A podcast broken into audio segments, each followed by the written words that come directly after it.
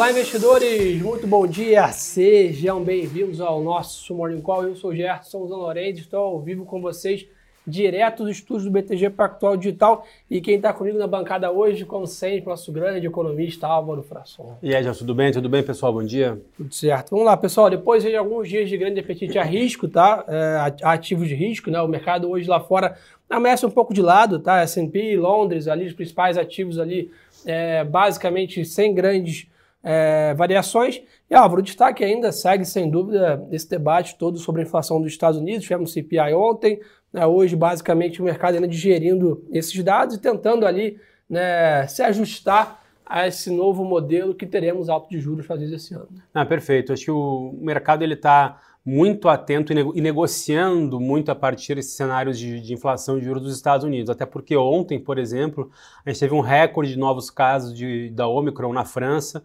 uh, e também há, restrições no, no, continente europeu. Isso não fez nenhum preço, pelo contrário, o índice europeu performou muito bem, muito por conta do, do ambiente de, de risk-on, né, de, de, de compra de risco, por conta de uma inflação americana talvez que na composição não foi tão ruim quanto era esperada, apesar da inflação de, ao consumidor dos Estados Unidos, que foi falada de ontem de 7%, foi a maior dos últimos 40 anos nos Estados Unidos.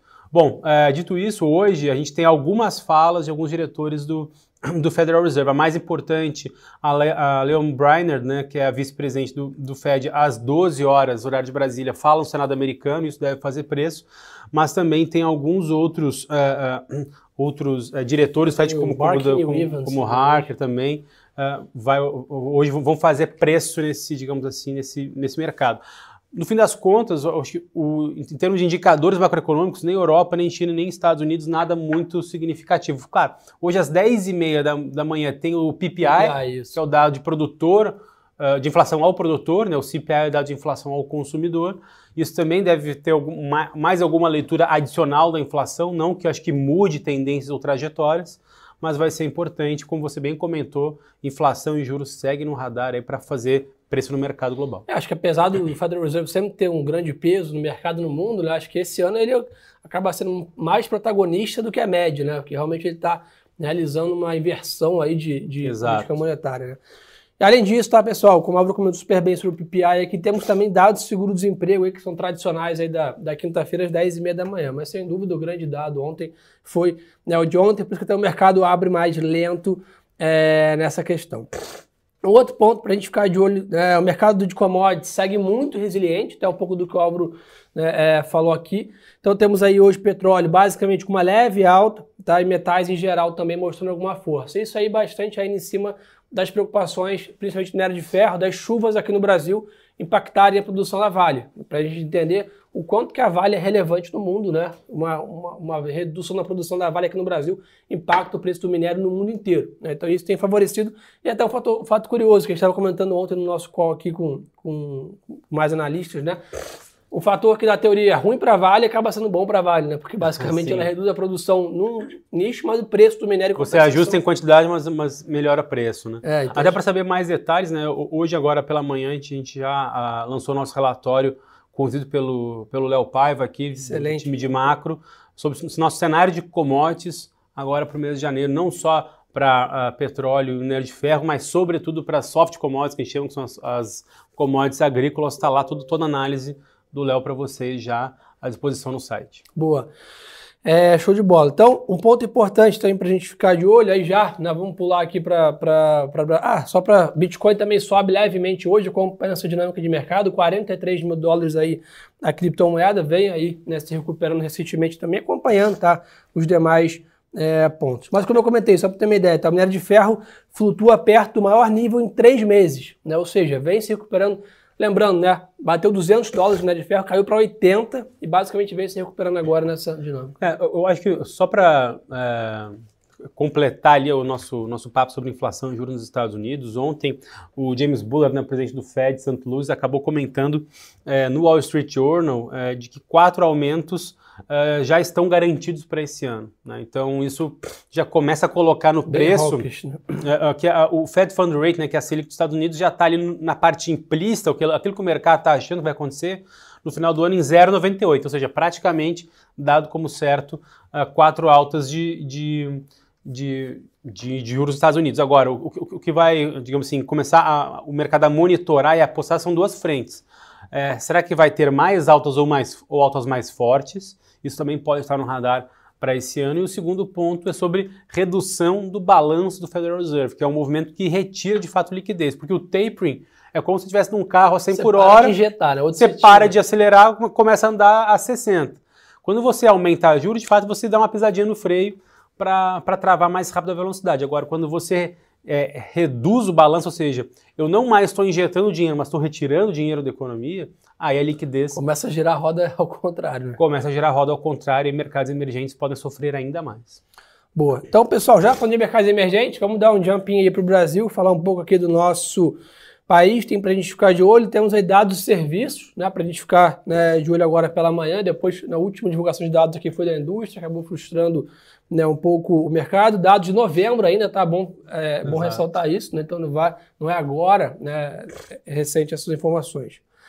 Além disso, tá, tivemos aí ontem um tombo na curva de DI, né, ontem alguns vértices da curva chegaram a fechar quase 30 pontos aí, e o leilão Tesouro Nacional aproveita hoje para fazer leilões aí de, de LF, NTNFs, tá, para testar essa demanda do mercado. Bom ponto, o Brasil também, nessa questão que o falou, segue com o crescimento de casos de Covid, mas para o outro lado, né, fica também essa questão toda da eficácia da vacina ainda está sendo bem testada. Né? Pois é, assim, acho que o, o, o, mercado brasileiro, dado que o Congresso ainda está em recesso e, pouco, e, a, e poucos indicadores vão sendo anunciados, a gente vai acabar performando muito parecido com o que acontece lá fora. Então, o dia de ontem no Brasil foi muito parecido. O Brasil teve algo muito significativo que fez a curva de juros cair? Não. Ele foi numa esteira do que aconteceu com os juros lá fora, que os juros futuros dos Estados Unidos caíram. Uh, o DXY também está caindo faz, faz, alguns, faz dois dias, mais ou menos. Uh, e isso também tem contribuído para o... Hoje, hoje cai de novo. Para o câmbio, né? Hoje está caindo de novo o DXY. Então, poxa, por que será que o real agora está saindo 5,70 para 5,50? É pelo, é pelo DXY, né? é mais pelo dólar um pouco mais fraco do que pelo real mais forte. Mas o ponto bom, né, porque a gente alguma vez comentou aqui que a gente ficava vendo o mercado lá fora de janela, pelo menos agora a gente está conseguindo acompanhar um pouco é, essa questão. Além disso, tá, os jornais aí também destacam é, a reunião do Paulo Guedes com os servidores da Receita é, federal aí para discussão, tá todo esse debate sobre os servidores é, na pauta, né? É, isso está bem complicado porque uh, esse, os servidores uh, já uh, vão anunciar hoje à tarde 1.300 postos de confiança ali que vão ser entregues, né? Caros comissionados que vão ser entregues. e está por dia 18 marcado uma, uma, uma greve de 46 entidades de, de servidores públicos da União. Isso tem preocupado bastante porque aconteceu muito naquela esteira de, que, de quem que vai receber reajuste é, de salário pela inflação. O presidente Bolsonaro teria prometido aos policiais federais, mas não a outras classes de servidores públicos federais. E aí gerou toda essa insatisfação. Parece que o ministro Paulo Guedes convenceu o, o presidente Bolsonaro de não fazer nenhum movimento de reajuste de inflação, já que não dá para fazer para todo mundo, não, não, não faz, não faz para ninguém. Públicas, é Exato, só que agora os policiais federais, é, digamos assim, estão agora é, insatisfeitos porque não vão ter mais o reajuste. Então ficou uma equação ali complicada de resolver. Pô, a gente perguntando sobre turismo aqui, até essa semana notícia da Anvisa aqui em relação à, à, proibição de cruzeiros, né? Aqui no Brasil, acho que sem dúvida, essa questão da Omicron ainda, né?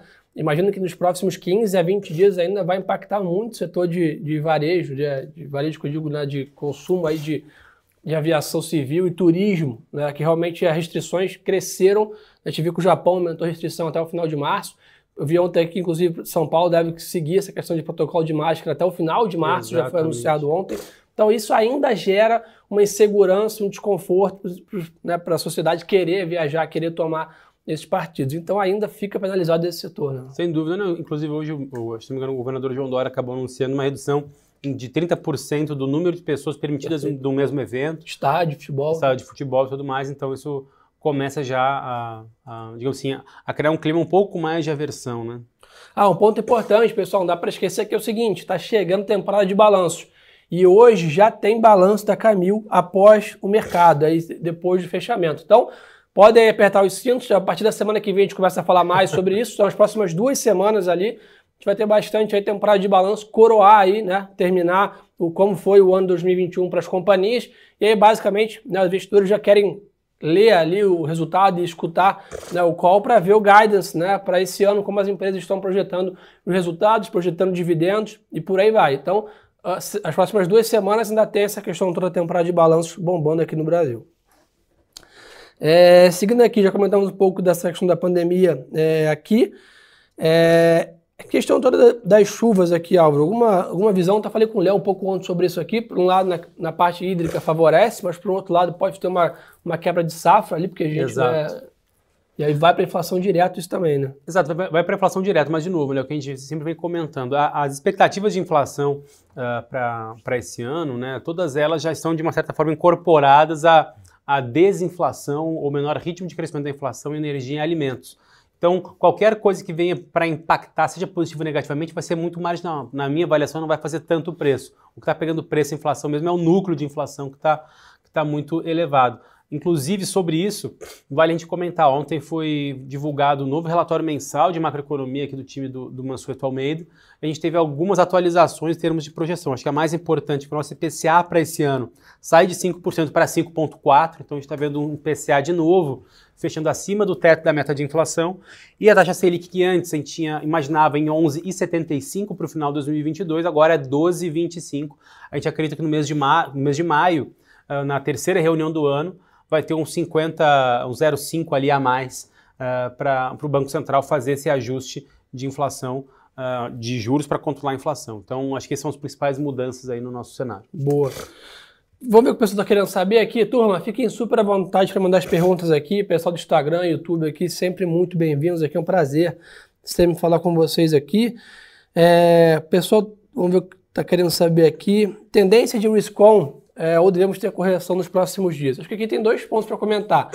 Primeiro, né, se a gente olhar esse ano, o Brasil está bem em linha com o mercado internacional, mas ano passado a gente ficou devendo um caminhão de performance. Né? Então, quando a gente olha questões de preço, realmente o Brasil está bem atrasado aqui em valuations, etc., que ficou reprimido pela questão fiscal que a gente debateu tanto aqui né, no ano passado. Então, é claro, o Brasil deve que está mais positivo, que a gente está acompanhando melhor o mercado internacional, mas tem mais espaço. Tanto que ontem o mercado subiu meio, 0,7, a gente subiu 1,80. Então, assim, mostrando que tem um pouco mais de espaço aqui no Brasil, questões de preço. Mas é óbvio que depois de alguns dias tem espaço para correção, mas sem dúvida a gente está aí, né, nas últimas semanas aqui, melhorando um pouco essa dinâmica que começou o ano muito mal. Essa semana está um pouco melhor a dinâmica é, de trade, mas sem dúvida, né, Álvaro, com essa questão toda do Federal Reserve, temos aí né, bastante voo à frente. Né? Não, sem dúvida. Acho que o o, o papo de política monetária nos Estados Unidos não está dado, ele só está aberto, pode ser amplificado, isso vai pegar bastante. E somado, claro, todo um cenário aqui no Brasil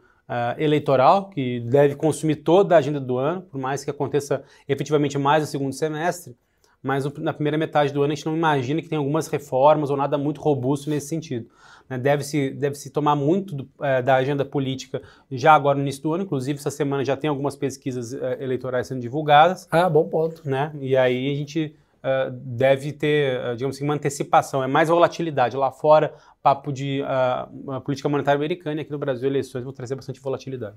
Boa, se mineradora se mantém alta, pessoal, tudo indica sim, né? Estão não só mineradores, como o setor inteiro, o rio de mineração está bombando, Gerdau, CSN, os e estão bom ficar de olho nessa questão aí para aproveitando essa alta né, do minério, sem dúvida, até soltou um relatório aqui ontem, discutindo um pouco esse setor de commodities aqui, né, e sem dúvida, né, Suzano né, e Gerdau também são top picks aqui, Suzano foi super bem ontem, performou muito bem com essa questão do reajuste da celulose aí na China, então, é importante ficar de olho nessa questão de commodities. As commodities é um play mais óbvio.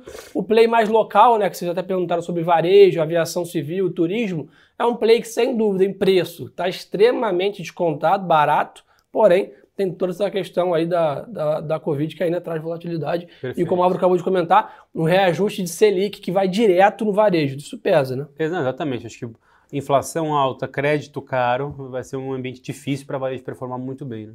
Boa.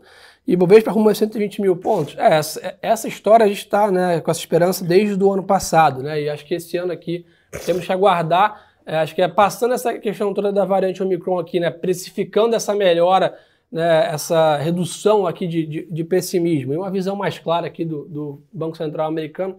Eu acho que tem preço, tem espaço, aqui tem valor na mesa, como a gente chama, prêmio na mesa, como a gente chama no mercado, na parte de equities. Mas, sem dúvida, é um ano para estar tá muito bem diversificado. Tem grande oportunidade também na renda fixa, né, com, esse, com essa Selic né, mais alto, então não dá para deixar todos os cavalos na postar mesmo cavalo esse ano. Exatamente, acho que o, o ano ele, ele, traz oportunidades. Como eu estava falando com alguns clientes ontem, acho que para quem quer montar uma carteira um, né, bastante tranquila, talvez para 2022, você tem que olhar mais risco do que retorno, ou seja, olha mais volatilidade do que retorno. Boa. Porque se você é, quiser só olhar retorno, você pode é, sofrer do coração ao longo do tempo que a volatilidade vai ser grande. Boa, só perguntou aqui do dólar. Tá praticamente no teu alvo lá de 5,60, né? Pois é, é, assim, a gente até fez algumas simulações aqui é, sobre, sobre câmbio para esse ano e nada deve fugir muito dos 5,90 aos 5,20. Claro que isso não ajuda tanto, né, talvez na hora de fazer algum tipo de, de, de projeção mais, mais acurada, uh, mas tudo isso para dizer que a volatilidade que vai mandar não vai ser, digamos assim, a tendência. Então, não espere que o câmbio se comporte de uma forma linear, seja para cima ou para baixo. Dois meses de mesmo lado. Não vai, não vai, não vai, porque vai ter muita instabilidade. Uma hora a gente vai saber quem que vai ser o, o economista que vai liderar tal, tal, tal programa econômico, quem vai ser o vice, os candidatos. Toda hora vai ter uma pauta política um que debate. vai um debate que vai fazer essa volatilidade, vai fazer essa tendência ser quebrada a todo instante. Logo, é, é, é muito mais factível você imaginar o range de onde esse câmbio pode atuar, que na nossa avaliação, segundo alguns, algumas análises estatísticas que o time fez, é 5,90 a 5,20, do que tentar imaginar ou acreditar uma tendência. Claro, isso pode acontecer, pode, mas aí é uma mudança talvez de, de perspectiva de cenário político que hoje não está no cenário base. Então, Uh, câmbio pode imaginar um 5,60 na média para esse ano, que eu acho que está de bom tamanho. Boa, show de bola. Turma, então acho que por hoje é só um recado importantíssimo aqui, que eu vi muita gente perguntando sobre esses relatórios que a gente comentou. A gente acaba postando isso lá no nosso Instagram também, né, que a gente tem mais tempo e mais recursos para divulgar para vocês alguns conteúdos como esse. Então segue a gente aqui, ó, arroba e Álvaro S. Frasson. Parada obrigatória seguir a gente no Instagram. Tá no pin aqui do Insta. Tá no chat do YouTube, então não tem desculpa aí, acompanha com a gente, carteira recomendada. Muita coisa importante acontece no intraday, a gente solta um conteúdo lá que a gente tem esse acesso com vocês mais rápido aqui. Tem um stories e outro, você consome um bom conteúdo. Parceiro, obrigado por mais um dia. É isso, cara, tamo junto. Pessoal, um negócio a todos. Uma ótima quinta-feira de trades a todos. E lembre-se que o ativo é sempre a boa informação.